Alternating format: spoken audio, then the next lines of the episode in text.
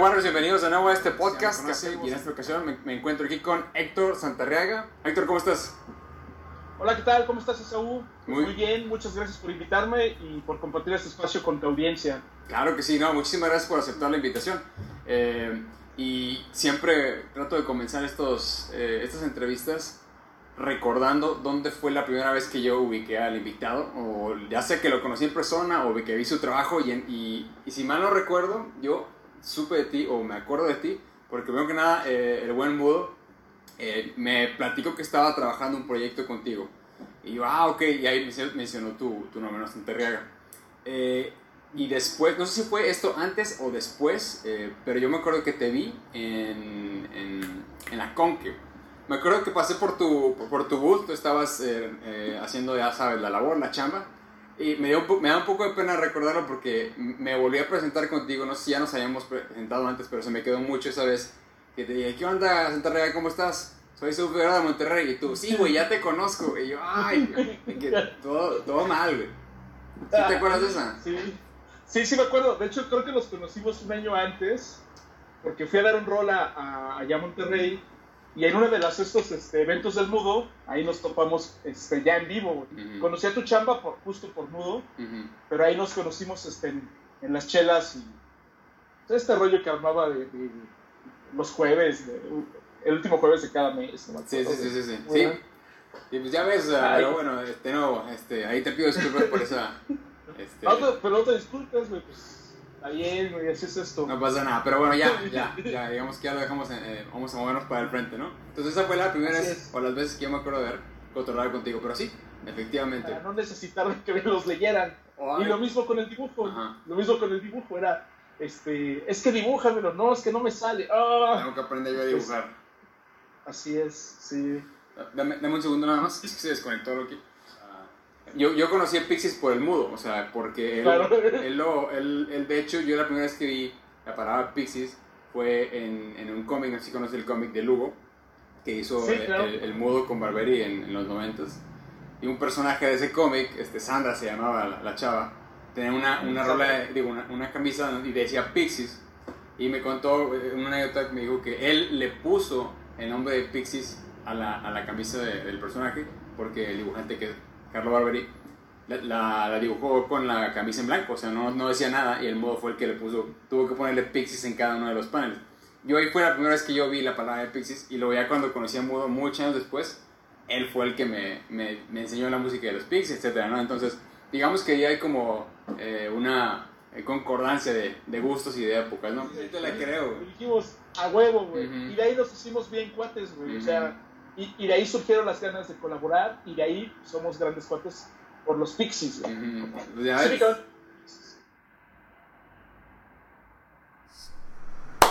¡Pum! Y ahí fue donde se cortó. ahí fue donde se cortó la plática que, tuvimos hace rato. Bueno, hace ya un par de días. Pero voy a volver a hacer la presentación, voy a volver a hacer la introducción. Además para todos los que no escucharon o lo que ustedes quieran, ¿no? Miren, de nuevo, mi nombre es Saúl Figueroa, soy dibujante e ilustrador de cómics y me encuentro aquí por segunda ocasión con el buen Héctor Santarraga, creador y dibujante de cómics y impulsor principal de la pura pinche fortaleza cómics, ¿no? nueva fuerza creativa en México. Héctor, ¿cómo estás? ¿Qué tal, Saúl? Pues aquí estamos de nuevo, ¿no? Eh, el único bueno de que hubiera pasado eso es que estamos aquí de nuevo platicando tú y yo, ¿no? a ver si se vuelve algo, una costumbre bonita, ¿no? No, hombre, cuando quieras, ya sabes, para eso estamos, como decíamos ahorita, somos de los mismos, ¿no? Eh, pero sí, desafortunadamente, eh, la, digamos que fue como la primera, la primera plática que tuvimos que salió. La verdad estuvo bien chida y ahorita vieron un fragmento de esa, de esa plática, eh, pero digo, me quedo con todo eso que platicamos y ahorita vamos a tratar de revivirlo de la manera eh, que salga así como, como vaya saliendo, ¿no? Esto no es, no es nada, no hay ningún script, no hay nada, ningún, con, nada de guiones ni nada. Entonces, vamos a tratar de, recordar todos esos momentos tan bonitos que me contaste la vez pasada, ¿no? Bueno, yo recuerdo eh, que en nuestra primera plática platicamos de cuáles fueron tus influencias, platicamos de eh, cuando comenzaste a dibujar, eh, inclusive cómo fuiste pasando por todo ese proceso hasta que descubriste un mm, digamos que cierto, de, cierto grupo de amigos o colegas que te fueron también instruyendo y te fueron guiando por diferentes motivos, ¿no? Eh, hasta que llegamos al día de hoy. Eh, bueno, vamos a recordar un poquito de esa, de esa plática que tuvimos, Héctor, para que les cuentes a todos los Warriors que están viendo aquí, cuando tú eras pequeño, ¿qué fue lo que a ti te influenció? ¿Qué fue lo que me influenció para hacer cómics? Sí, sí, sí. Si quieres en un resumen, en un resumen, ajá, en un resumen, o bueno, ah. resumen así, long story, eh, long story short, para, ¿me escuchas? Sí. Ah, muy bien. O sea, tú cuéntalo así, versión eh, como tú gustes y vamos avanzando y eso nos va a permitir platicar todavía más que la vez pasada, ¿no? Va, va, perfecto. Bueno, pues a mí, está, así como hablando de influencias en general, hay muchas y sobre todo de niños sí, sí hay muchas influencias sobre todo porque yo era un niño que le gustaba mucho jugar y jugar solo. pues, pues sí tenía mis primos así, y jugaba también con ellos, muy chido. Pero era alguien que disfrutaba mucho estar solo. Y bueno, me gustaba mucho ver tele, me gustaba mucho dibujar. Dibujar siempre ha sido como bien cabrón, bien importante.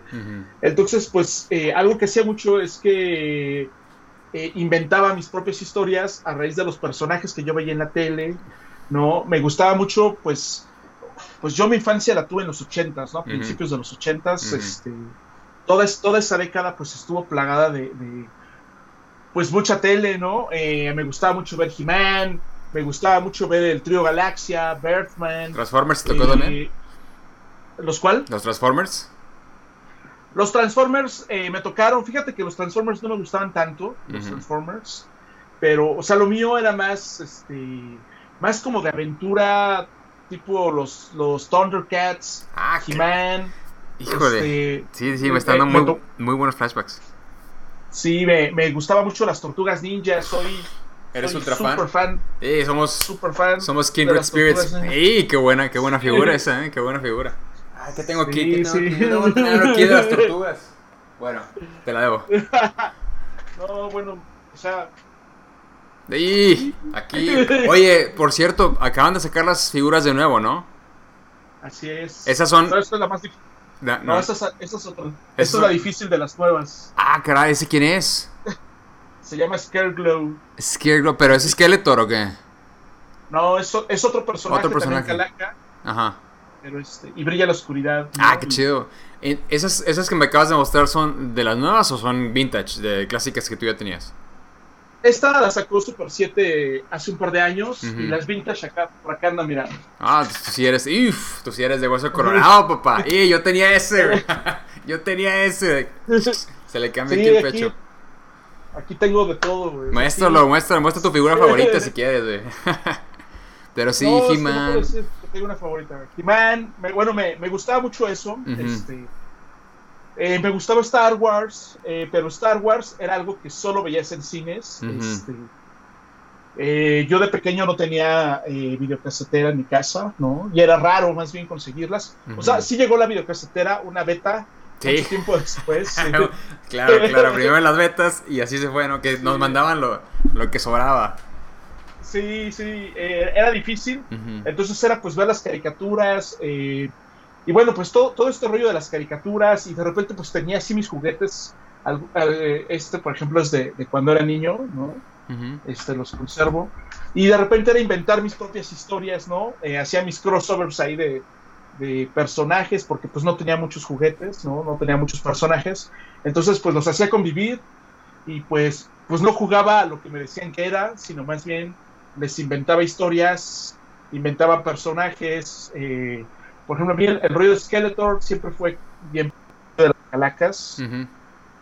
Eh, siempre fue. Eh, ahí hizo un. Este, algo así la. Sí, sí, sí. dale, dale. Pero bueno, el rollo, el rollo de las calacas fue siempre me gustó mucho. A pesar de que me causaba conflicto que me gustara tanto y él era el malo, ¿no? Este, y yo, por ejemplo, eh, lo que hacía mucho es que cuando yo dibujaba, dibujaba los personajitos en este en tus libretas, eh, en mis libretas, tamaño, tamaño italiana, formato italiano.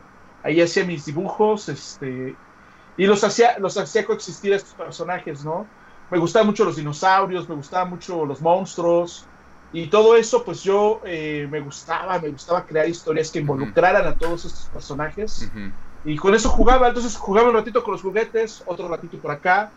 Y pues bueno, siendo ochentero este, este rollo, eh, no, fue una infancia muy curiosa porque pues los ochentas yo digo que es el, el triunfo de la cultura pop, eh, donde pues justamente pues los juguetes ya se hacían así, este, había caricaturas para vender juguetes, esa era realmente la razón de que hubiera caricaturas. Eh, o sea, todo, todo era una industria así, pero súper comercial.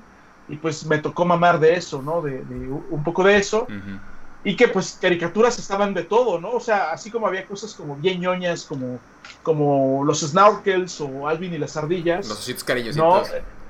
Los ositos cariñositos, ¿no? A mí, por ejemplo, me gustaba mucho Don Gato y su pandilla. Ah, era genial. Eh, y pues de repente había cosas como los halcones galácticos, este Brave Star, ¿no? O sea, como que, como que era, era un mundo así de. para, para, para, Y, lo que estaba, lo que estaba, lo que estaba bien chingón es que, eh, bueno, al menos para mí, no estaba segmentado eso, sino que eran, ah, las caricaturas, sale, pues es caricatura, échaselas a los niños, ¿no? Ahorita es bien complicado porque los niños tienen así como, ah, para los, los que tienen menos de un año, ¿no? Los que tienen hasta tres años. Sí. Y y están muy enfocadas, ¿no? Las caricaturas así para, dependiendo del segmento en el que está el niño, pues ya imposible que vean cosas así de violentas como antes. Tuvimos suerte, compa. sí. Y bueno, así mismo pues me tocó un poco de todas las películas ochenteras, ¿no? Eh, Robocop, ¿no? Terminator, eh, las de Alien, Aliens, ¿no? Eh, todo eso pues me tocó, me tocó este, verlo bien chavito y sin filtro, así de... Directo.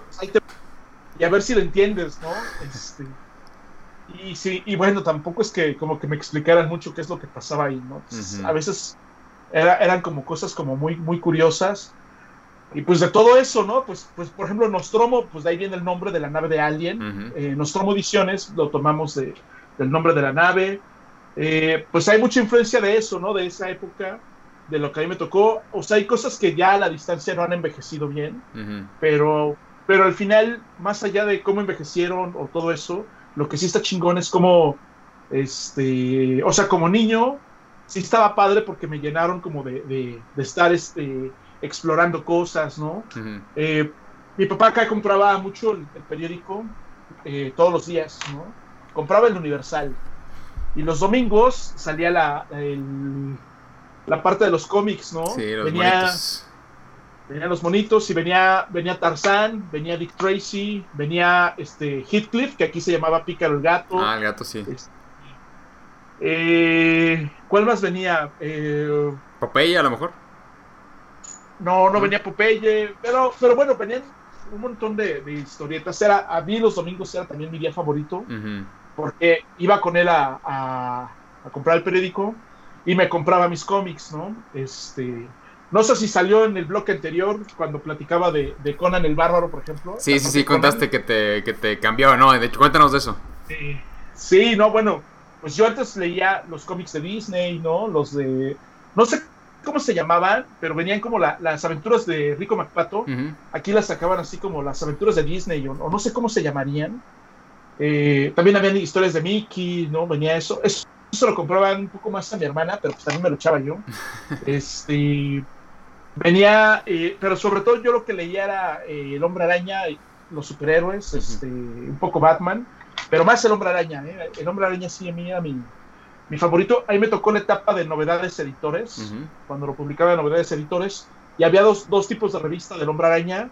Digamos que en la serie normal, que era el Amazing Spider-Man, aquí, se llamaba El Asombroso Hombre Araña, y eran este eh, un poquito más grandes del formato gringo, tantito más, a lo mejor un centímetro más o un par de centímetros más grandes. Pues estaba, venía todo el Amazing Spider-Man, toda la etapa de, John Romita, ¿no? De, este, pues sobre todo me acuerdo de la, época de John Romita con este rollo de, la muerte de Gwen Stacy y todo, todo ese rollo. Y a la par sacaban una revista que se llamaba El Asombroso Hombrareña Presenta, que ese sí era exactamente del 17 por 26 y que ahí venían eh, las historias de Marvel. Eh, por ejemplo, eh, lo primero que sacaron fueron las Guerras Secretas, este, donde ahí yo conocí los X-Men, por ejemplo. venían los actos de venganza, ¿qué otras historias venían? Pues, pues muchas de los X-Men, muchas de los Avengers. Hay como que ponen historias del universo Marvel y era como, el hombre araña presenta. Me gustaba más la del hombre araña presenta, este, porque me permitía conocer el universo Marvel a grandes rasgos. Y bueno, pues ya con los años, ya más grandecito, ya eh, en algunos Sanborns te podías topar con, con cómics gringos, ¿no? Con los. Ya este, llegaban uno que otro título de, de, aquella, de aquella época, pues, pues era difícil cazarlos, era difícil encontrarlos. Pero bueno, pues todo eso, eh, me, pues de alguna forma me, me, nutrió, me nutrió mucho, pues sobre todo la música. Eh, no sé si eso salió también, porque platicamos mucho de música la vez pasada. Sí, sí, sí, claro que salió. Este, y de hecho, inclusive hicimos una, una cápsula conmemorando el, tu gusto y el gusto del el buen modo por, por la superbanda de los Pixies. No sé de los Pixies, sí. Sí, los Pixies. Que aparte hicimos varias conexiones este, al respecto de los Pixies. Eh, cuéntales a todos. Bueno, bueno, cuéntales a los que están viendo esto, ¿quiénes son los Pixies? los, los Pixies es una banda de, Massachusetts, de Boston, este, pues cuya, pues realmente tuvieron una vida muy corta de, exposición, creo que estuvieron tres años activos, creo que fue desde el 88 al 91 o del 89 al 92, algo así, como tres años, pero tres años donde todo lo que hicieron, todos sus discos, o sea, estuvieron bien chidos y sobre todo marcaron a muchas otras bandas, ¿no? de repente está bien chingón toparte con entrevistas de, Nirvana, de los Red Hot Chili Peppers, bandas que llegaron después y que decían, no mames, es que los Pixies, güey. Sí. Y, mucha banda, pues, este, no conoció a los Pixies hasta el Club de la Pelea, ¿no? Con, Where is My Mind, que pues es como súper fresa la, la rola. Este, pero pues todo lo que hay detrás de los Pixies está bien cabrón. Este, eh, una banda bien dura, agresiva, distorsionada. Este, sí, pues y, precisamente eso es lo que estábamos platicando la vez pasada, que también la música fue una gran influencia para ti eh, en toda esa época, ¿no? En todos los noventas. Sí, o sea, pues eso, eso sí fue tremendo. Eh, de repente tuvo una época donde me gustaba mucho el, pues venían empujando mucho estas bandas como eh, Metallica y Guns N' Roses. sí, el, pues, rock ochentero. Este. Pues estuvo, estuvo bien, pero pues, por ejemplo, ya por ahí este, eh, llegó Radiohead, ¿no? Eh, y fueron llegando bandas, este, pues, muy chidas, muy chidas. La música sí fue algo como que bien importante. Yo en realidad, a finales de los 90, estaba muy clavado con la música viejita. Este, me gustaba mucho el, punk rock de, los Ramones, ¿no? Eh, me gustaba mucho la música Janis Joplin, eh, pues, pues banditas así como, como pues no correspondían a lo mejor a mi, a mi momento, ajá. No, como de, son eh, bandas como 70 ¿no? De los años 70 ¿quién, 60, 70. 60, 70, sí. ¿Quién, quién, te abrió ese mundo de, de, esa música? ¿O tú, no sé, lo escuchaste con tus amigos o, este, pues mira, a mi, mamá, a mi mamá le gustaba mucho la música de los 70 y le gustaban los Beatles, ¿no? Eh, le gustaban bastante. Y pues yo al principio, pues sí me gustaba, de hecho, pues me gusta mucho la música de esa época, pero fue como, en algún momento empecé como a entender muchas cosas al respecto. Al principio hacía enojar a mi mamá y le decía, ah, los Beatles qué, ¿no? Este, estaba rependejo yo, pero pues realmente cuando empecé como a descifrarlos, a conocer lo que eran, lo que fueron, y lo mismo, cómo, cómo impactaron en, la música, pues sí, ¿no? Me empecé a clavar en conseguir toda la música. era bien difícil en era bien difícil en esa época porque pues este no había música digital, no, no era como que bájala, ¿no? Aquí, sino más bien era este, consigue a ver quién tiene eh, los discos, los cassettes, y hay que grabarlos en cassettes, ¿no? para traerlos. Este, recuerdo pasar horas así con audífonos, este, sacando las letras de las canciones, este, y hacer como que todo eso que ahorita, que ahorita pues es, lo googleas y ahí están. Sí, sí, sí, este, extinto ya todo eso. Sí, pero pues en esa, en esa época, en el milenio pasado, pues así lo hacíamos. este... Era bien sabroso, güey, la verdad. Pues es que era, era chistoso, sobre todo, por ejemplo, a ver, tal palabra, ¿era esto o era esto? Ajá. Mames. Sí, ¿Tiene sí, sentido o no tiene sentido, no? Y Sí. había cosas que, por ejemplo, no entendía, ¿no? O sea, por ejemplo, traducir Helter Skelter, ¿no? O así de, "Ah, ¿qué quiere decir esto, no? Este, así de puro oído, ¿no? Estar como buscando. Pues sí, eh, pero hacía que la música se volviera como un, un rollo tremendo, ¿no? Eh, recuerdo mucho siempre tener mi cassette listo para grabar cuando estaba escuchando radio. Que el locutor dejaba de hablar, ¿no? algo, Sí, ¿no? Y meterlo así de. Este, sí, pues fue, fue tremendo, ¿no? Y bueno, pues un poquito todo eso forma parte de, de, de mis influencias, ¿no? La, eh, pues ya te hablé de las películas ochenteras, pero pues realmente ya en los noventas eh, fue cuando, cuando cambiaron muchas cosas, ¿no? Tarantino, ¿no? Sí, David Lynch. Son cosas que sí, sí transformaron mi forma de entender el cine, entender la, la forma de contar historias. Pues, este, pues hay más influencia de eso que de los cómics, ¿no? O sea, los cómics sí hay mucho, muchísimo, pero, pero yo creo que más fue como el camino de, de la música. Oye, Héctor, tengo una pregunta ahorita que estoy pensando de las influencias del cine.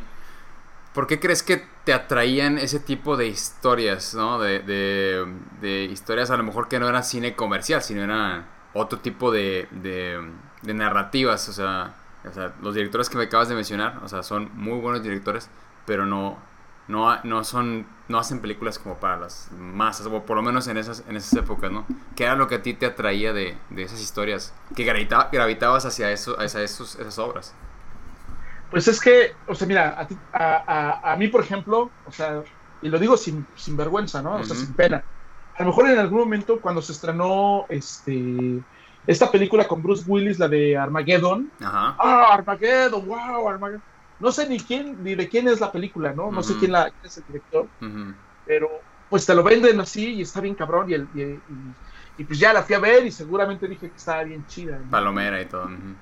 Sí, pero de repente cuando ves algo que te, que te mueve algo más, pues te queda pensando, ¿no? O sea, por ejemplo, hay veces que tú puedes ver una película y disfrutarla mucho, pasarla bien chingón, y sales del cine y ya se te olvidaron los nombres de los protagonistas, ¿no? Así ay, güey, ¿cómo se llamaba?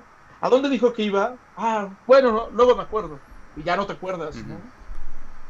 Y de repente, este, o sea, salir y traer así la película aquí dando vueltas en tu cabeza, ¿no? Así.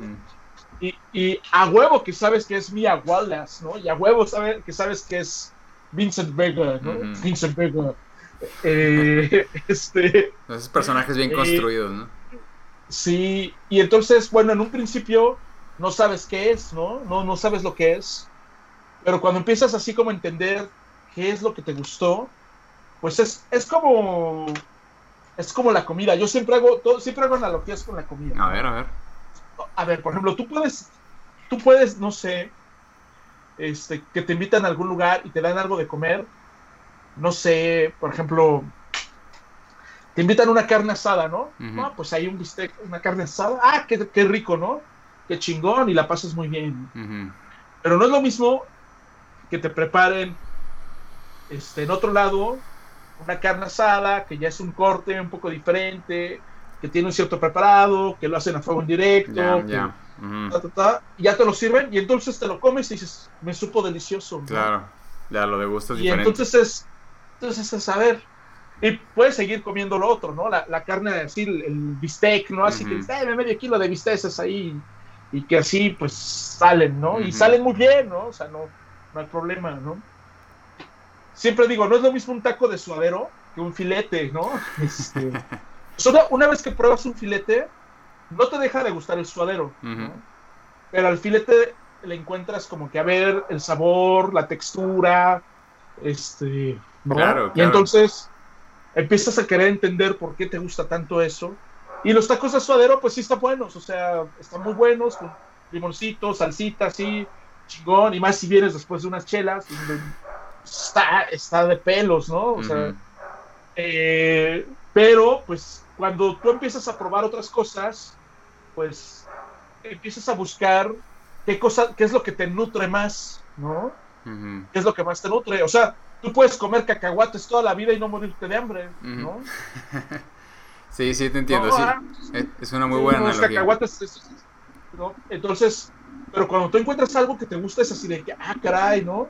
Y dentro de eso hay otras variantes, y hay otros sabores, y hay diferentes cortes, y hay diferentes tipos de cocción, y aparte, los que lo acompañan con este con unas este, verduras al vapor, y hay quien le pone un puré de papa, ¿no? Y hay quien le pone no sé qué, y hay quien lo baña con algún preparado especial, ¿no?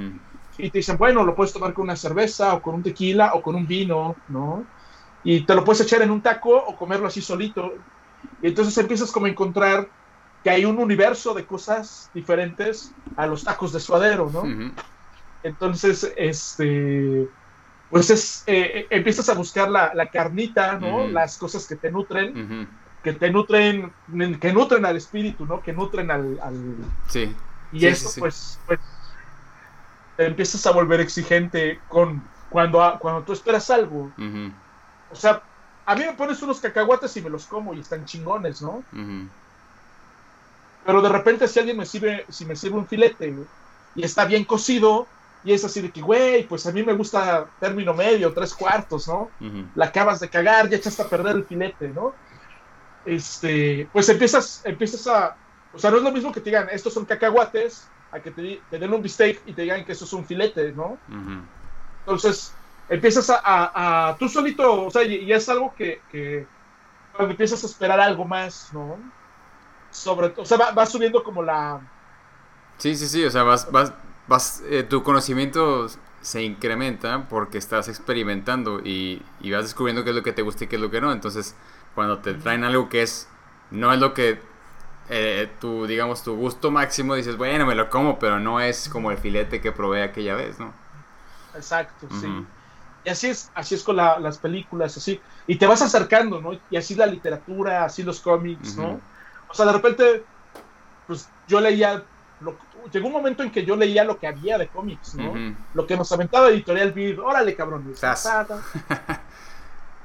y no me los perdía, pero pues es que era ante una sequía de, historieta, pues era lo que había acá. Y pues, pues eso mamé, pero llega un momento en que dices, a ver, güey, no todo está chido, ¿no? Y entonces, pues empiezas así como a, a separar y, a darle una mejor intención a tu, pues a lo que vas a comprar, ¿no? Voy a pagar, bueno, a lo mejor pago un poquito más, pero es por esto, por esto, y ya te vuelves selectivo, ¿no? Pero sin ser mamón, ¿eh? Porque también, o sea, no es que no, yo solo filete, ¿no, güey? O sea, sí me sé echar unos buenos cacahuatitos, ¿no? Unos taquitos de suadero, ¿no? Y te los echas. Te los echas sin problema, ¿no? Así como en el sí. Y yo, y yo creo que nos quedamos con, con el bueno, yo me quedo con dos puntos importantes. Uno es que hay que buscar esas, esos filetitos chingones, o sea, buscar material de calidad, consumir, eh, y no por eso te dejan de gustar los cacahuates. Eh, y dos, hay que, hay que experimentar y seguir buscando material hasta descubrir qué es lo que te gusta y, y es lo que te va a llevar a buscar cosas más de más calidad, ¿no? Por eso producir material de calidad es sumamente importante. Así es. Entonces, mi buen Héctor, después de esta gran analogía de la comida, que la verdad está bien chida y la voy a utilizar, te la voy a robar completamente. Eh, dale, dale, eso es para siempre.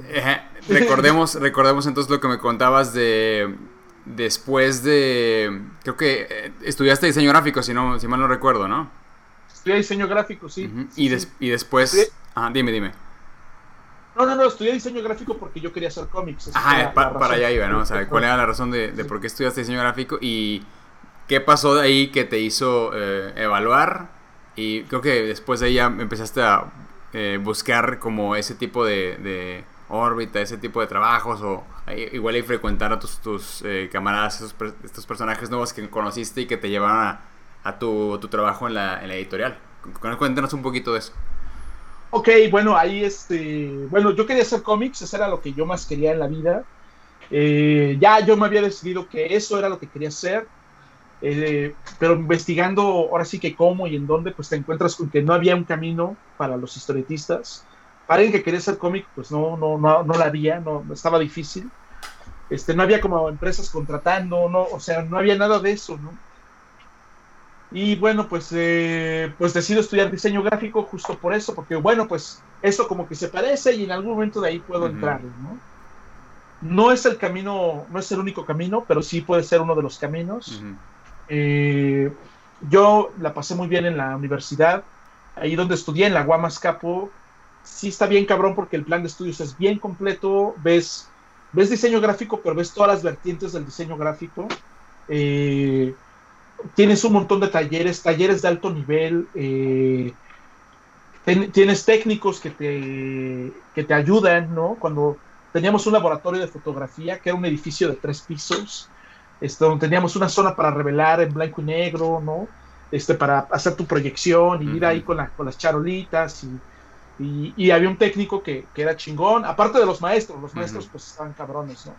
Pero pues los técnicos eran los especialistas y también te ayudaban ahí. Teníamos un taller de offset, teníamos el taller de serigrafía que estaba enorme, el taller de aerografía, y teníamos, teníamos un estudio de tele, ¿no? Un estudio de tele, así la, donde tienes así como el, el piso, no recuerdo cómo se llama, el piso con, con, los rieles para las cámaras, así como un estudio, arriba una estructura para colgar luces y poner este las cámaras y la cabina para controlar todo eso, con una consola para hacer switches entre las cámaras y todo eso. Yo estaba vuelto loco cuando aprendí todo eso porque me seducía mucho la parte del cine, ¿no? El cine me ha gustado mucho siempre.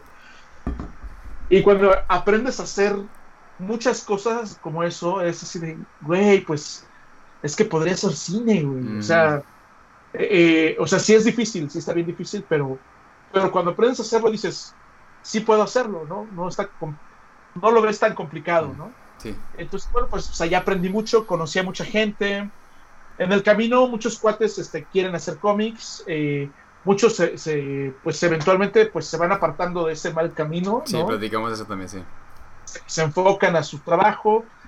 Eh, pues conocí a algunos cuates que querían hacer cómics, ¿no? Y pues en esas estábamos, que algún día vamos a hacer algo, ¿no?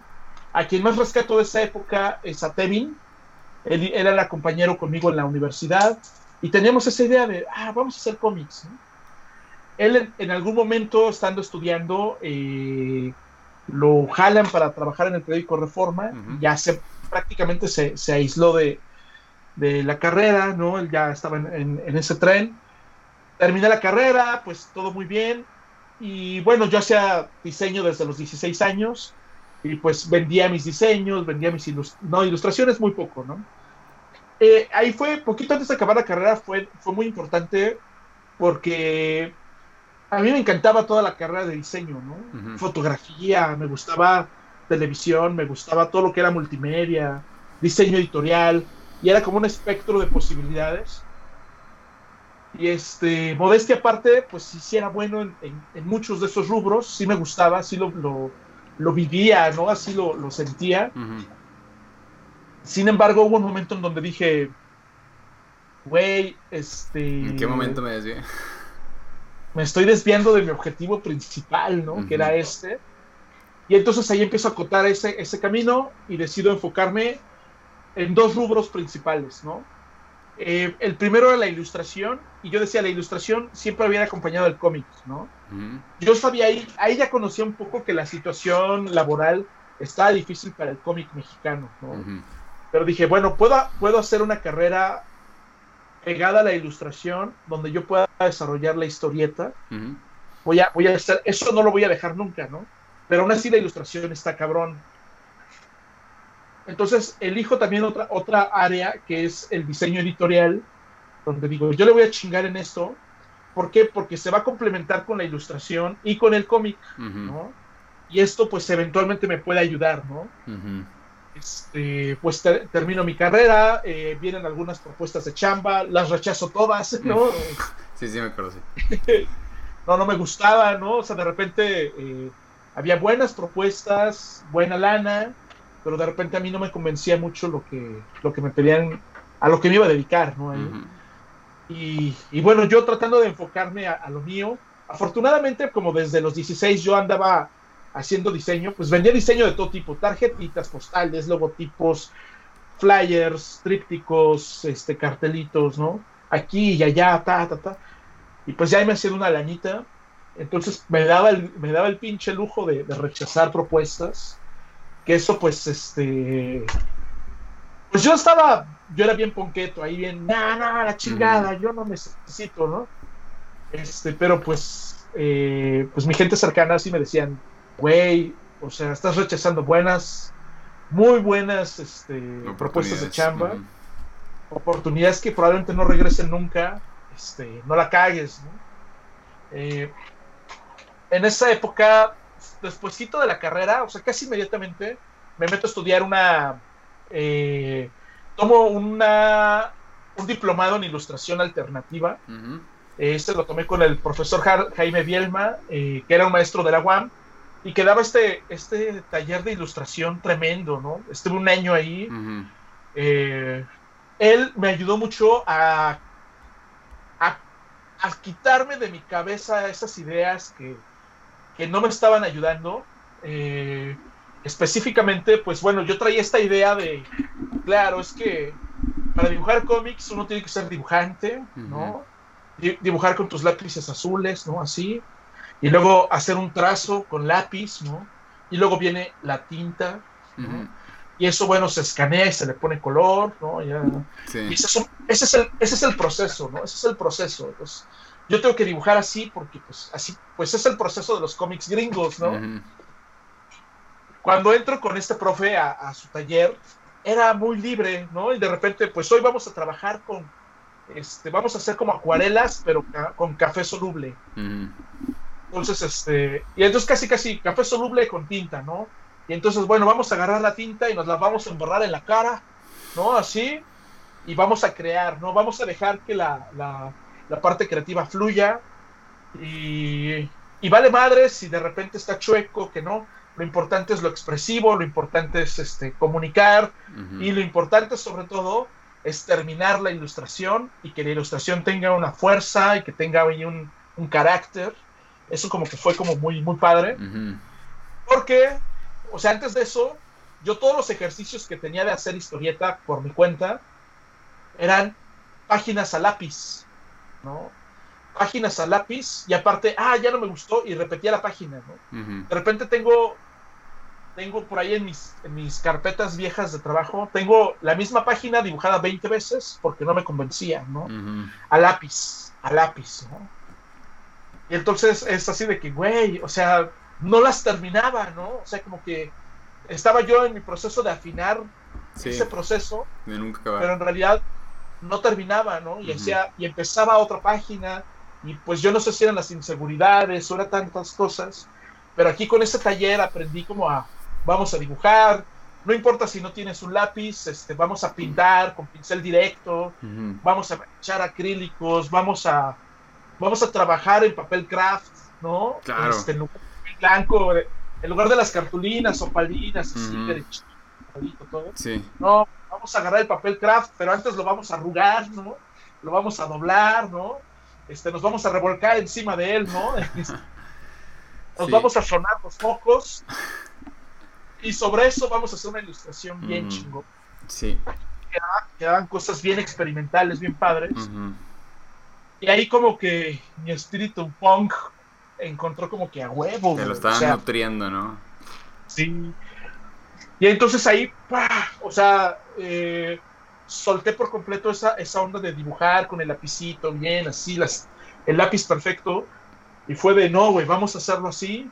Y este, y con manchas y con texturas y, ay, aquí tengo un soplete, ¿no? Y vamos a, quemarlo mientras lo hacemos apágalo antes de que así, y con el carbón del papel vamos a seguir, sale, ahora hay que retratarlo y tomarle fotos o escanearlo, y entonces ya grabado como un carácter ahí. Y, eso fue, se puede decir que es el, principio de cuando empezaste a descubrir tu estilo o la dirección en la que se fueron tus ilustraciones. O por lo menos te abrió la mente así muy, muy cabrón. Pues eso me ayudó mucho a empezar a terminar las cosas. Ok. O sea, sobre todo tener una confianza en, güey, termínalo. ¿No? O sea, llevas cuatro años queriendo hacer una historieta y no pasas de la página 3. Claro, ya hiciste como 15 veces cada página, ¿no? Pero de nada te sirve tener 45 páginas que no están. No, Claro, o sea, hay, que terminarlo. Hay que terminarlo. Este. Y bueno, pues en ese momento eh, mi estilo estaba así súper agresivo, súper así expresivo. Todavía lo es, pero ahorita ya está suavizado, ¿eh? Mm, Ahorita ya está suavecito. En esa época sí estaba bien, bien rudote. Y bueno, me, me surge una invitación para. Me ofrecen este, una entrevista para hablar con alguien, para integrarme a un proyecto editorial. Entonces, eh, pues ya platico con esta persona. Él era Omar Mijangos, Omar Milchangos. Ese, él es, es alguien que había estudiado también en la UAM, es un poco más grande que yo. Y él me lo había presentado unos, eh, pues yo ya había conocido por allá a César Evangelista, que es Mr. Cone, y ellos dos, ellos dos estudiaron juntos. Y pues este, también César me, me- me pasó algunos tips, me enseñó a ser como que bien pinche ordenado en, en- en lo general. Y me presentaron a, a Omar Mijangos, el Milchangos, quien es un punk de Catepec, ¿no? Así así te la dejo. Y este, él me entrevista y me, y me ofrecen esta posibilidad de participar en un proyecto. La entrevista fue Televisa, güey. Entonces, yo, yo, Televisa, no mames, yo qué voy a ir a hacer ahí con el pinche Y esos, esos pendejos ignorantes, ¿no? Pero bueno, me fui a esa entrevista porque iba a estar el Milchangos, él me iba a entrevistar, ¿no? Y dije, bueno, pues ese güey es camarada, nada más voy a escucharlos por ese güey. Nada más. ¿no? Eh, pues ya este, me entrevistan y me pla- plantean un proyecto bien chingón, educativo, medio cultural, que eh, para niños, que tenía ilustración y tenía cómic, ¿no? Entonces eso fue así como que no mames, pues yo hago diseño editorial. O sea, justo la rama que yo quise agarrar La mezcla perfecta. estaba en un proyecto infantil. Y que tenía un potencial eh, cultural bien cabrón, güey. O sea, como educativo y cultural en Televisa, güey. Mm. Entonces fue así de... Y bueno, mi jefe iba a ser el Milchangos, ¿no? Sí, así todo, de que todo se conjuntó. todo, sí, pues tuve una primera entrevista y luego me dijeron, bueno, ven, te traes tus papeles. En una de esas este, me marca el Milchangos y me dice, oye, güey, que tú vives acá en el Estado de México. Sí, no mames, yo vivo en Ecatepec. Paso por ti, güey. Sale, ¿dónde? No, pues el tal lado. Yo ni sabía qué carro tenía. Ya estoy esperando, ¿no? Con mi mochilita, ¿no? Y llega ese güey, este, tenía un Peugeot rojo. Y era, ¿qué pasó, güey? Abre la puerta, entro y están sonando los Pixies, ¿no? Ah, claro, güey, sí me acuerdo también. No mames, o sea, digo, no mames, los Pixies, ¿te gustan los Pixies? A huevo, güey, claro que sí, güey, pues, ¿hay algo más? No, pues.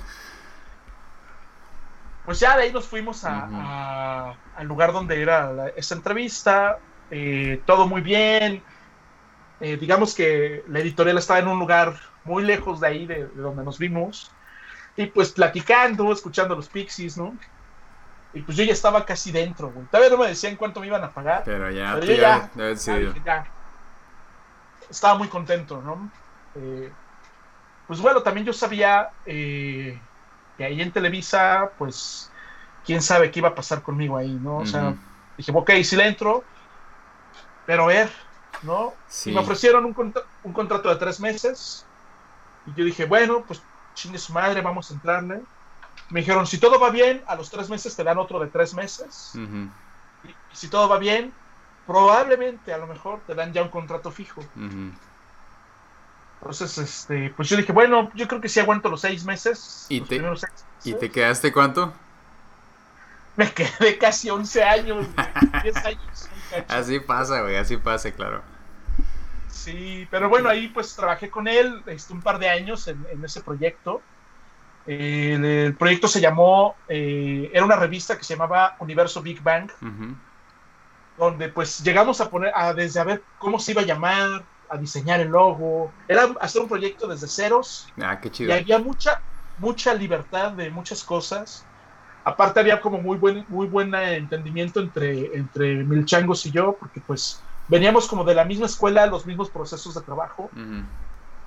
Implementamos mucho de lo que el proceso de, de la UAM en, en cómo hacer las revistas ahí. Fue muy cabrón, estuvo bien chingón. eh, sobre todo lo que estaba padre fue la construcción de los espacios. De repente decíamos, bueno, vamos, vamos a poner una historia de terror para los niños.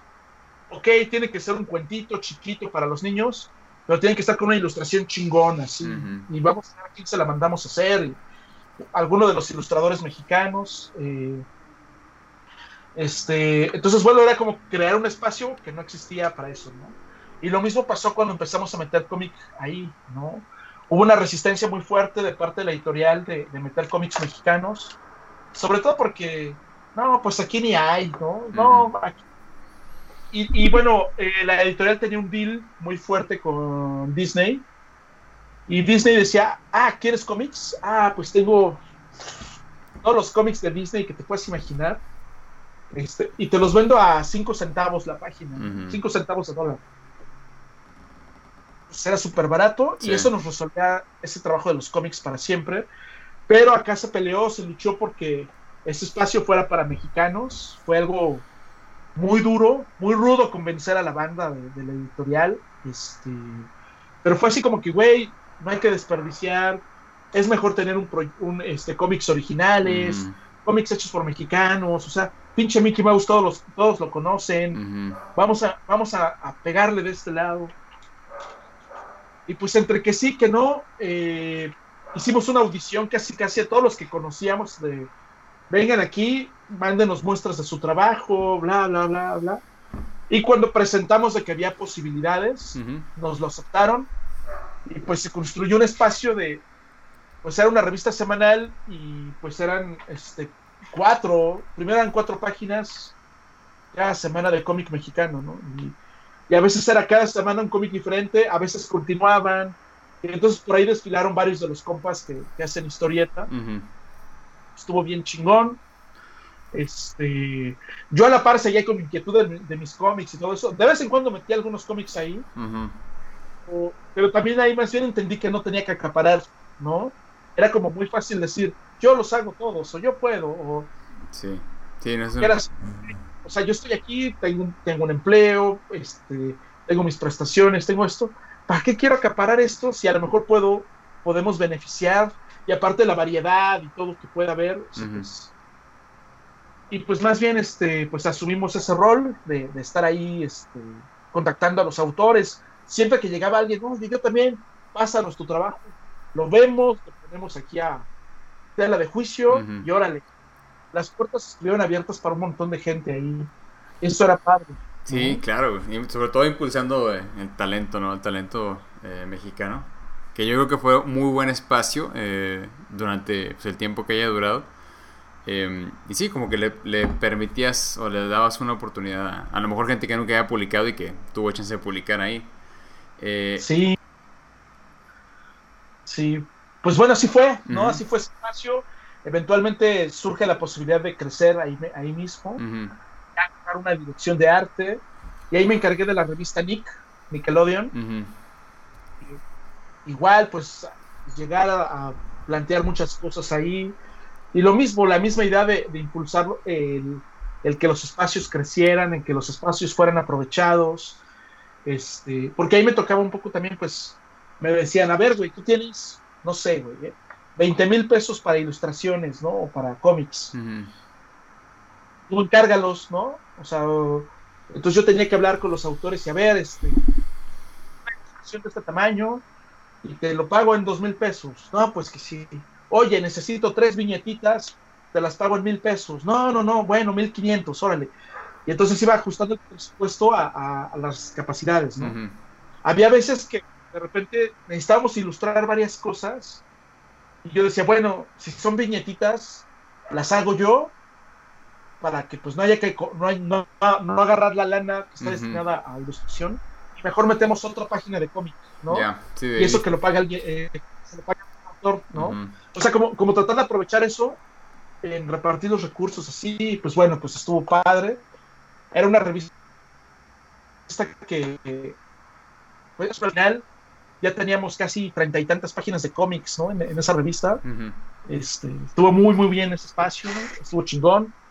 A la par, bueno, pues yo había estado también en, un colectivo que se llamaba Colectivo Dosis, que había hecho había formado ese colectivo con, con algunos compas, que era, por ejemplo, el, estaba Tevin, estaba Valerio Vega y estaba Serafín Allende del Agua. Serafín era alguien quien yo había, aunque lo conocía desde la carrera, realmente hasta que tomé el, taller de ilustración, el diplomado de ilustración, él lo tomó junto conmigo en el, nos íbamos juntos, regresábamos y, ahí vimos que, coincidíamos en muchas cosas y de ahí viene el surgimiento de Colectivo Dosis, que era un colectivo de, pues éramos diseñadores que queríamos hacer cómics y, pues hicimos ahí algunas cosas, eh, eso fue por ahí de 2003, 2004. Este, eventualmente hubo un colectivo que hicimos que se llamó La, la Parranda de Moneros, ¿no? Editorial La Parranda, no sé si llamado, que puro cotorreo ahí, puro, pura parranda, la verdad. Este, muchas eh, experiencias chistosas. Eh, aprendimos cómo no hacer cómics. Claro. Este, y, pero no, muy padre esa época. Y ya poco a poco eso fue cimentando las bases para lo que lo que en 2011 fue Nostromo Ediciones, ¿no? Excelente, excelente. Sí, ya, quería llegar ahí, ya quería llegar ahí para, para que me cuentes. Eh, eso fue un proyecto ya que ya nada más lo hice con Valerio Vega, que fue, bueno, crear esta, una revista, una revista, eh, una antología de, tenía cómics, tenía ilustración, y que, eh, pues, nos iba a servir como una, un trampolín para después hacer más cosas, ¿no? Era eso, no era una editorial, era una revista lo que íbamos a hacer. Y fue lo que hicimos. Y bueno, curiosamente, el día de hoy, 11 eh, de noviembre, cumple nueve años Nostromo. Ah. Hoy, se cumplen exactamente nueve años de, No sé cuándo vaya a salir esto, pero lo estamos grabando el día 11. Sí. Hoy se cumplen nueve años de que se publicó el primer Nostromo volumen 1. Y pues, eh, pues. muchísimas felicidades. claro sí, que sí, muchas gracias. Pues estamos, estamos de manteles largos en Nostromo, brindando con agüita porque pues. Yo, yo, yo, te, yo, brindo a tu salud, no te apures. salud por Nostromo, güey. Eso, eso, muchas gracias, Saúl. Ya llegará el momento que podamos echarnos unas chelas en vivo. Por supuesto. Eh, pero bueno, pues eh, Nostromo Ediciones, pues venía, eh, eh, surge a, raíz de todo ese aprendizaje que tuvimos en el pasado. Hubo muchos errores, muchas metidas de pata, este, muchas, pues la novatada, ¿no? Ahí la, la, pagamos. y eso fue lo que nos permitió crear el primer tomo de Nostromo. Antes, en el pasado, habíamos tenido ahí varios intentos de publicar, de sacar cómics, por ahí andan esos cómics.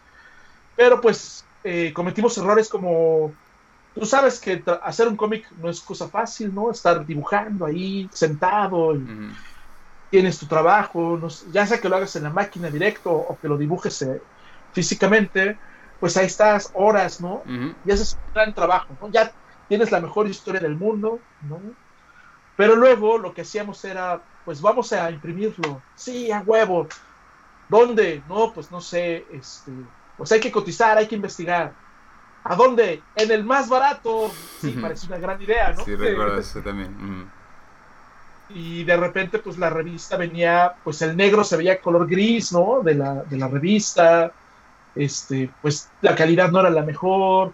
Y entonces todas esas horas de estar sentado dibujando, pues valían madres, porque el producto final no tenía la calidad, ¿no? Sí. Entonces con Nostromo con Nostromo tomamos la idea de que se tiene que ver chingón el producto. Eh, las portadas, los forros tienen que estar en, un, pues un, buen grueso, ¿no? un laminado. Este, muchos de los compas nos, nos, bautizaron como que éramos los de los cómics que brillan, eh, aunque solo charolean, ¿no? Pero bueno. Pero las páginas interiores, eh, el color negro es negro, también no se ve manchado de gris, no, no se ve de manchado. Y fíjate, Héctor, este, volvemos a, la analogía que hicimos hace un, un par de minutos o no sé cuánto tiempo de siempre buscar hacer el material de la, de la, mejor calidad que puedas, o sea, tanto en la producción como en, en, la historia. Y el hecho de experimentar es todo este proceso que, bueno, la mayoría vivimos de echar a perder, aprender, echar a perder, aprender. Estás de cierta manera experimentando hasta que después de los N intentos sale algo más o menos decente y dices, ah, por aquí es. Y así vas, ¿no? Entonces como que volvemos a ese tema recurrente. Se nos quemó la carne muchas veces. Así es, este, hasta que salga ya bien. Pero bueno, la verdad es que tampoco había como eh, nadie a quien seguir. No había, había nadie que tú dijeras, ah, pues le voy a preguntar, ellos saben, ¿no? Ellos ya han sacado antes. O sea, sí había por ahí algunas publicaciones, pero, pero realmente no, no había. En ese momento yo no veía ningún autor eh, sólido autopublicando, ¿no? O sea, no, no veía a nadie haciendo eso. Y pues bueno, pues la experiencia de Nostromo nos fue bastante bien, nos fue muy bien. Eh, y continuamos con ese proyecto así por varios años. Y, bueno, Nostromo sigue hasta la fecha. Eh, los, los Nostromo, que eran las antologías estas de formato cuadrado, eh, de 20 por 20, hicimos tres tomos de Nostromo, de, de antologías. y eventualmente empezamos a hacer nuestros proyectos individuales, ¿no? Valerio por su parte y yo por la mía con mi, con mi primera novela gráfica que fue Hermanos ya en 2014. Aquí ya siguió tu etapa de, autor, o sea, de todas tus propias historias y tus propios eh, libros. Sí, eh, vino una etapa muy curiosa porque yo ahí en 2014 eh, hubo varios cambios fuertes en, mi vida. Uno de ellos, pues ya este, dejé la, la vida de esclavo, ¿no? Dejé la vida Godín en ese año. Yo ya estaba trabajando en mi, en primera novela gráfica, que es Hermanos. Eh, pero bueno, las circunstancias me favorecieron para pues salir. Eh, yo planeaba dejar la editorial ese año, a finales. Ya estaba ahí haciendo como mi ahorro, ya estaba preparándome para ese camino. Pero pues surge la posibilidad de salir en mayo y pues estuvo increíble, eso la verdad me, me, fue bastante bien y pues me permitió pues echarle toda la carne al asador a la, a la, novela gráfica. Eh, publico esta novela gráfica en noviembre, le va increíble, en el primer evento se paga la impresión. Excelente. Eh, y pues a mí, a mí me fue increíble. Eh, algo que yo había hecho es que pues con el dinero de mi liquidación, de la, de la chamba, y bueno, ya había estado yo invirtiendo en un par de, negocios paralelos, ¿no? Que no tienen nada que ver con, esta parte creativa, sino que ya son, pues, otras cosas, negocios como familiares, ¿no? Este, y pues mi idea era que, pues, la ventaja que tenían esos negocios es que podían trabajar sin que, sin que yo estuviera, y pues yo nomás estar como recibiendo ahí la, un capital, y yo decía, con eso está perfecto porque puedo estar enfocado por completo en la, en la creación de, de, cómics y pues lo que pase con eso, o sea, pues ya no necesito preocuparme por la lana tanto, ¿no? Entonces, bueno, como dos semanas antes de, de, estrenar el Hermanos, que es la primera novela gráfica, eh, pues uno de los negocios hubo un accidente muy fuerte ahí, mmm, tremendo, y pues tengo ahí una pérdida tremenda de, billete y de ingreso además, ya no estaba entrando lana ahí. Eh, otra de las partes que también me iba a sostener, también le empieza a ir muy mal. Entonces, prácticamente en noviembre dejó de entrarme dinero eh, de esos negocios. Eh, pues en esa semana se estrena Hermanos. Hermanos se vende bien cabrón. Y pues se empieza a vender bien. Lo empiezan a recomendar, me empiezan a comprar este pues, la, bandita y pues me empieza a entrar esa lana y esa es la única entrada de lana, ¿no? Este, porque el otro tardó un año en recuperarse. Sí, sí, sí. Sí, que, te, que, este, la venta de hermanos te, ayudó a, equilibrar lo de los otros negocios, ¿no? Pues me permitió sobrevivir esos meses, este, pagando la tarjeta de crédito, pagando esto, teniendo yo lana para ir moverme, para hacer mis cosas. Realmente no me permitía ahorrar ni un centavo, ¿no? Este, y me ayudaba como a ir eh, sosteniendo lo otro que se había caído, cuando se supone que era al revés, ¿no? Que los negocios estables iban a ayudar al cómic a que floreciera. Y terminó esa novela así como ayudando a todos, ¿no? Para el siguiente año publiqué eh, mi novela gráfica Coda, la bailarina del hipopótamo y el muro, Esa novela este, la publiqué en septiembre. Y realmente, pues yo la tenía lista, pero no tenía varo para imprimirla, ¿no? Pues, todo me lo había estado, todo lo había estado usando, ni siquiera que me lo hubiera gastado, o sea, pues estaba este, dando el billete aquí y allá. Fueron meses muy duros porque además no pagaba cualquier cosa de tarjeta de crédito, o sea, sí, sí estaba muy fuerte esos, esa, esas mensualidades. Pero yo tenía mucha confianza porque, porque a Hermanos le había ido muy bien. Publicó Coda, la bailarina del hipopótamo y el muro, y entonces este, me lo fían en la imprenta. Ah, sí, recuerdo también que mandaste, este, claro. Ellos, ellos me, apoyaron mucho. Este, me dijeron, no, no hay problema, pues usted dele, y ahí luego, luego vemos. Ahí vemos. Ahí, me dio mucha vergüenza, pero, pero pues me ayudaron con eso. Y pues ya eh, a Coda no le fue tan bien como Hermanos, así como Hermanos sí fue como un, hitazo.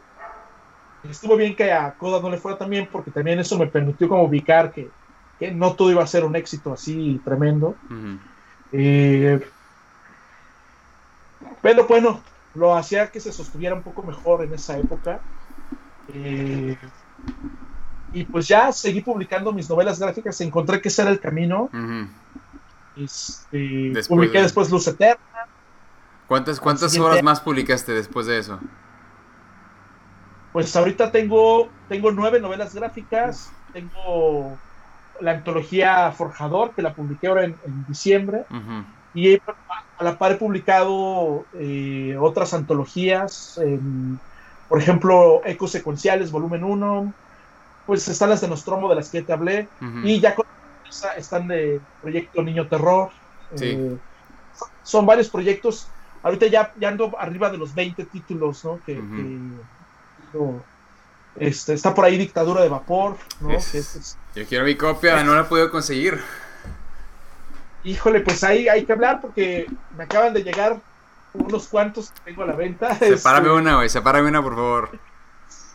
Este, este, este no, y, lo que te quería mencionar, Héctor, era que eh, de nuevo es, hay que producir eh, contenido, hay que producir obras, hay que producir y, conforme vayamos buscando la calidad y tengamos un gran volumen de producción es como saber mejorando, ¿no? Tanto eh, la obra como el material y la gente también va a tener otras opciones de donde, como que siempre hay que, hay que intentar seguir sacando ese contenido. Este, nada más, una cosita, Héctor. ahorita a las ocho y media tengo que ir por mi esposa.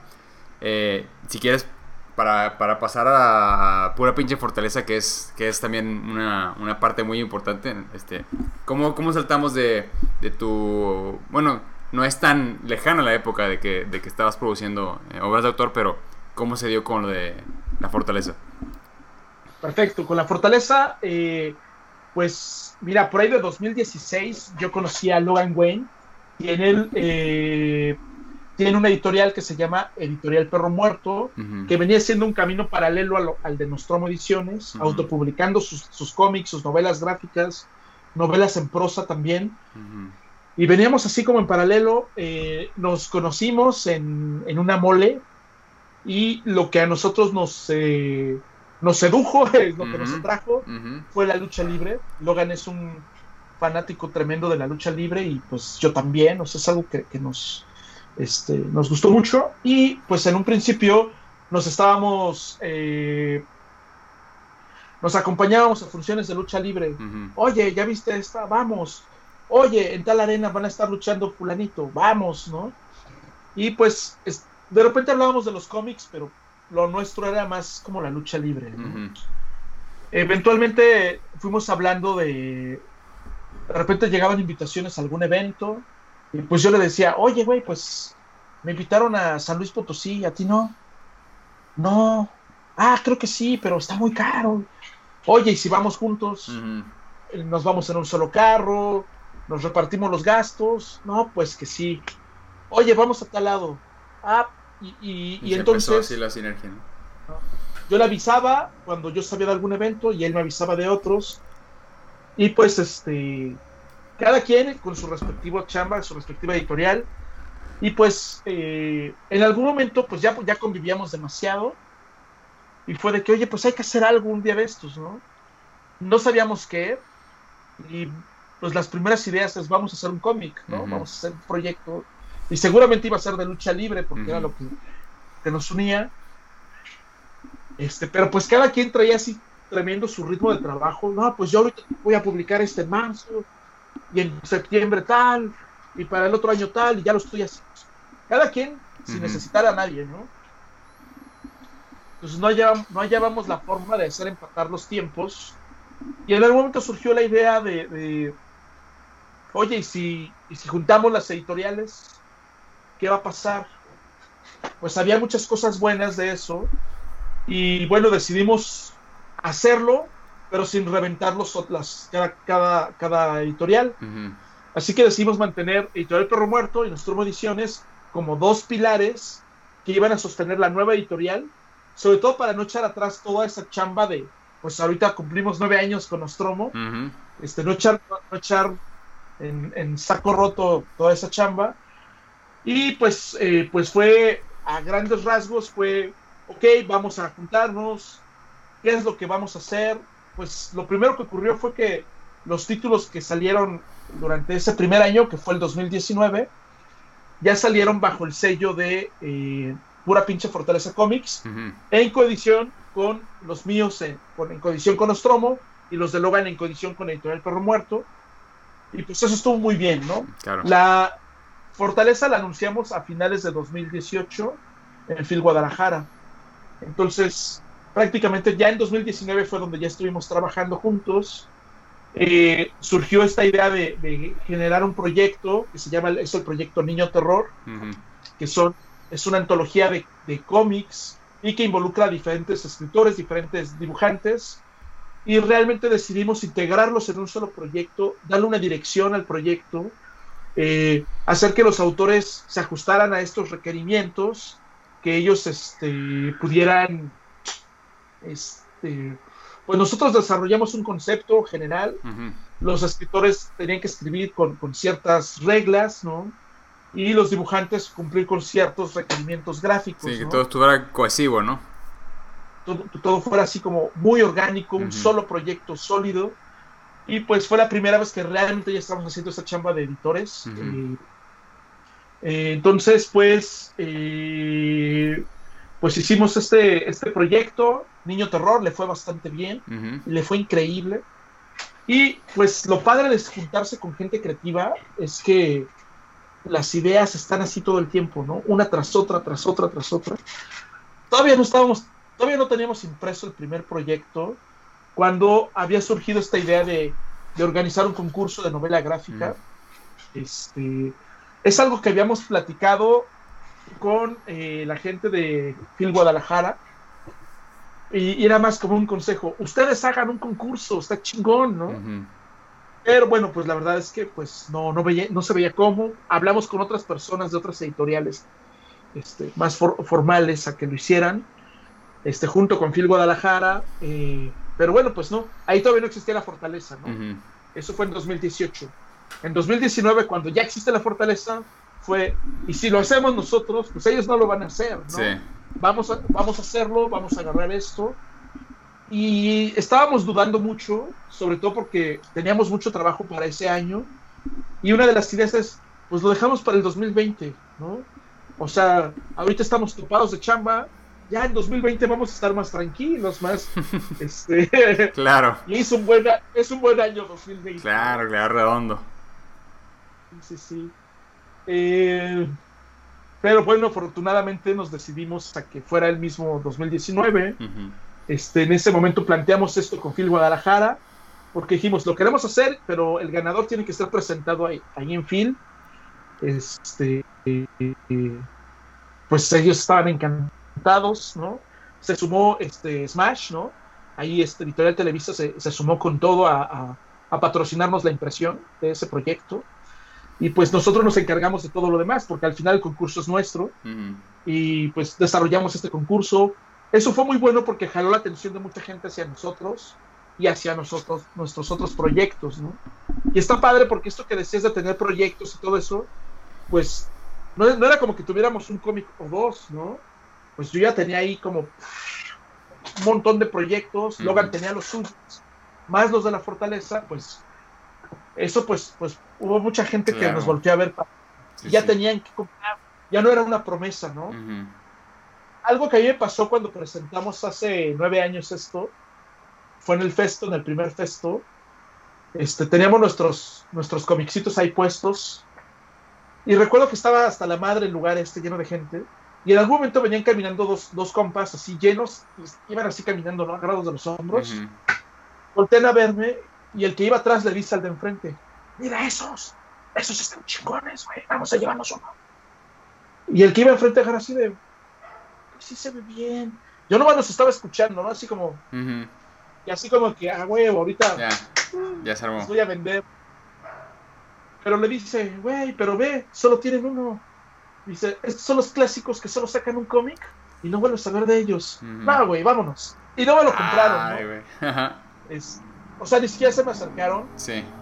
Y aunque me enfadó en ese momento, me caló mucho, pues realmente no tenía yo con qué demostrarles que no era así, ¿no?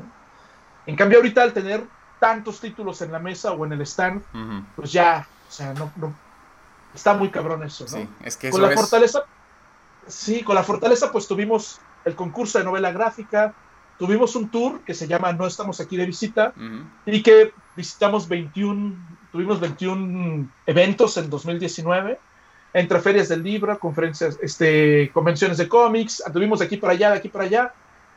Y pues eso nos permitió difundir el mensaje, difundir el proyecto. Aparte invitamos a otros cuates a que nos pasaran sus cómics para venderlos en, en todos estos eventos a los que íbamos. Y nos empezó a ir bastante bien. Para octubre sacamos el segundo Niño Terror, que es un tomo de- enfocado en Día de Muertos Mm. Muy chingón. Eh, presentamos el ganador en diciembre en Phil Guadalajara. Ganó un chavo de 20 años que nunca había hecho cómics, pero que su trabajo está bien cabrón. eh, con su novela Odio este lugar. Y pues eso hizo que nos fuera muy bien, muy bien. Fue un año espectacular. Y pues está- somos personas echadas para adelante, eh, con muchas ideas, con muchos proyectos. Este año, ya sin patrocinador, decidimos mantener el premio, ¿no? Ujú. Hace un anunciamos a, a Milo Sketch, que fue el ganador de, de- de este año. Pues viene mucho trabajo. eh, ¿cuándo, cuándo va a salir este podcast? Este, este- Esta, esta edición de Café Bocetos, eh, probablemente la semana que viene. ok, entonces ahí ya lo, voy, ya, ya lo voy a decir entonces. ¿Ok? Y te lo digo. más, Exclusiva. exclusiva. Ujú. Eh, el lunes vamos a anunciar eh, que vamos a publicar un libro de Ricardo Peláez. Ah, ok, ok. es este Ricardo Peláez Goicochea, un monstruo, una leyenda del cómic mexicano. Eh, vamos a publicar su su antología este, a fuego lento, Ah, qué chido. este, que, que, pues esto no hay, ya no hay de estamos, este, va a haber va a ser publicación de la fortaleza Qué con, chido. En coedición con Animal Gráfico, la nave de los mitos. Entonces, pues vamos con todo, porque además va a ser un Kickstarter, ¿no? Ah, güey. vamos a, vamos a pegarle con todo para que ese libro este, se logre, se haga. Pues es el primer autor que estamos publicando así, que vamos a publicar así solito. Eh, y pues bueno, vienen un chingo de proyectos, viene concurso de novela gráfica para el siguiente año. Pues ese, ese es un poco el espíritu, eh, lo que queremos hacer, ¿no? Así como para mí fue natural autopublicarme, porque la, la ideología es, si no hay espacios hay que crearlos, si no cabemos hay que abrir para caber. Entonces, así fue como empecé a autopublicar, por eso existen las editoriales, tanto Nostromo Ediciones como Pura Pinche Fortaleza Comics. Si no hay concursos suficientes de novela gráfica, hay que hacerlos. Los armamos. Si no hay espacios para autopublicar a otros compañeros, hay que hacerlos. Si hay personas que tienen atorados sus proyectos, hay que ver cómo lograr que se hagan. Las cosas no se van a hacer por sí solas y todo es un golpeteo y es un ir trabajando, trabajando, trabajando y empujando para abrir, abrir paredes, abrir espacios. Ya. No, perfecto, Héctor. Este. No, pues antes que nada, felicidades por esta, esta premisa que nos das. eh, está, está genial, está genial que, que, que sigan sacando eh, nuevos proyectos, que sigan sacando eh, estos espacios y si hay algo que me ha quedado eh, más que demostrado de la fortaleza y de, de, toda tu carrera es que no te esperas a que las cosas pasen, sino que tú las haces pasar. Y es lo poquito de lo que platicábamos la vez pasada, ¿no? Que eh, yo sí o sea, te aplaudo todo este esfuerzo y me da mucho gusto que, que haya este tipo de, de, pues de dinámicas, de esfuerzos y sobre todo que estés, nos estás poniendo el ejemplo a todos, ¿no? O sea, que no te esperas y si no existe, eh, lo construimos y si hay una, una pared, la tumbamos, o sea, no hay excusas. Y me gusta mucho, me identifico mucho con el eslogan de la fortaleza, es de que no estamos aquí de visita porque venimos a cambiar, venimos a cambiar eh, y a construir si no existe, ¿no? Entonces, de nuevo te felicito mucho por, pues, por toda tu carrera que has tenido, por todos estos nuevos esfuerzos, estas nuevas sinergias que tienes con, con los talentos. Y no, no tengo duda que esto va para adelante y que va a romper madres, ¿no? Entonces, eh, pues te felicito de nuevo, eh, Héctor. Y bueno, ya como estamos en la recta final, eh, quería preguntarte lo que te pregunté la vez pasada, pero que nos cuentes de nuevo sobre si tú pudieras platicar con el pequeño Héctor, el cual yo conocí la, en nuestra edición pasada, pero quiero que se los presentes a los demás. ¿Qué le dirías al pequeño Héctor sabiendo tú lo que sabes ahora? Pues le diría que lo logramos, ¿no? que, todo salió bien y que, que no se rinda, ¿no? Eh, a pesar de que hubo momentos difíciles en algún momento, pues aquí estamos y bueno, yo creo que se emocionaría mucho cuando le, le mostrara, si mira, estos son mis dibujos, ¿no? Esto lo hicimos, ¿no? Estaría muy contento. Eh, pues muchas de las grandes decisiones de mi vida las he consultado con ese Héctor pequeño, con ese Héctor imaginario es, a ver, ¿qué diría él, no? Ah, no, sí, sí diría que sí. Y, eh, o sea, y es en serio, o sea, muchas grandes decisiones las tomo acompañado de él, porque pues es, es a la última persona a la que, a la que pues no pienso defraudar de ninguna forma. me, mantiene, me mantiene como en, el buen camino, ¿no? Así como, como, esto de cuando me estaba desviando en la carrera de que, ah, y si hago esto, y si la fotografía, no, güey, es esto, pues era ese niño ahí diciéndome que era por allá, ¿no? Entonces, pues ahora, pues creo que estaría él muy contento. Y pues, aunque por momentos siento que debía haber empezado antes, que, empecé muy tarde mi carrera y que todo esto, la verdad es que, bueno, el momento llegó cuando tuvo que llegar, tuve que haberla cagado tanto, tuvo, tuvieron que pasar un montón de cosas para que yo pudiera hacer eso. Lo importante es sabernos despejar de esas dudas, despejar, y en algún momento decir, lo mío es esto, y agarrar y ir con todo para allá. Exacto. Duro y a la cabeza, Y no estamos de visita. Así es, Héctor. Pues muchísimas gracias. Muchísimas gracias por eh, aceptarme de nuevo esta, este cotorreo, esta plática. No es la última vez que lo vamos a hacer, créeme.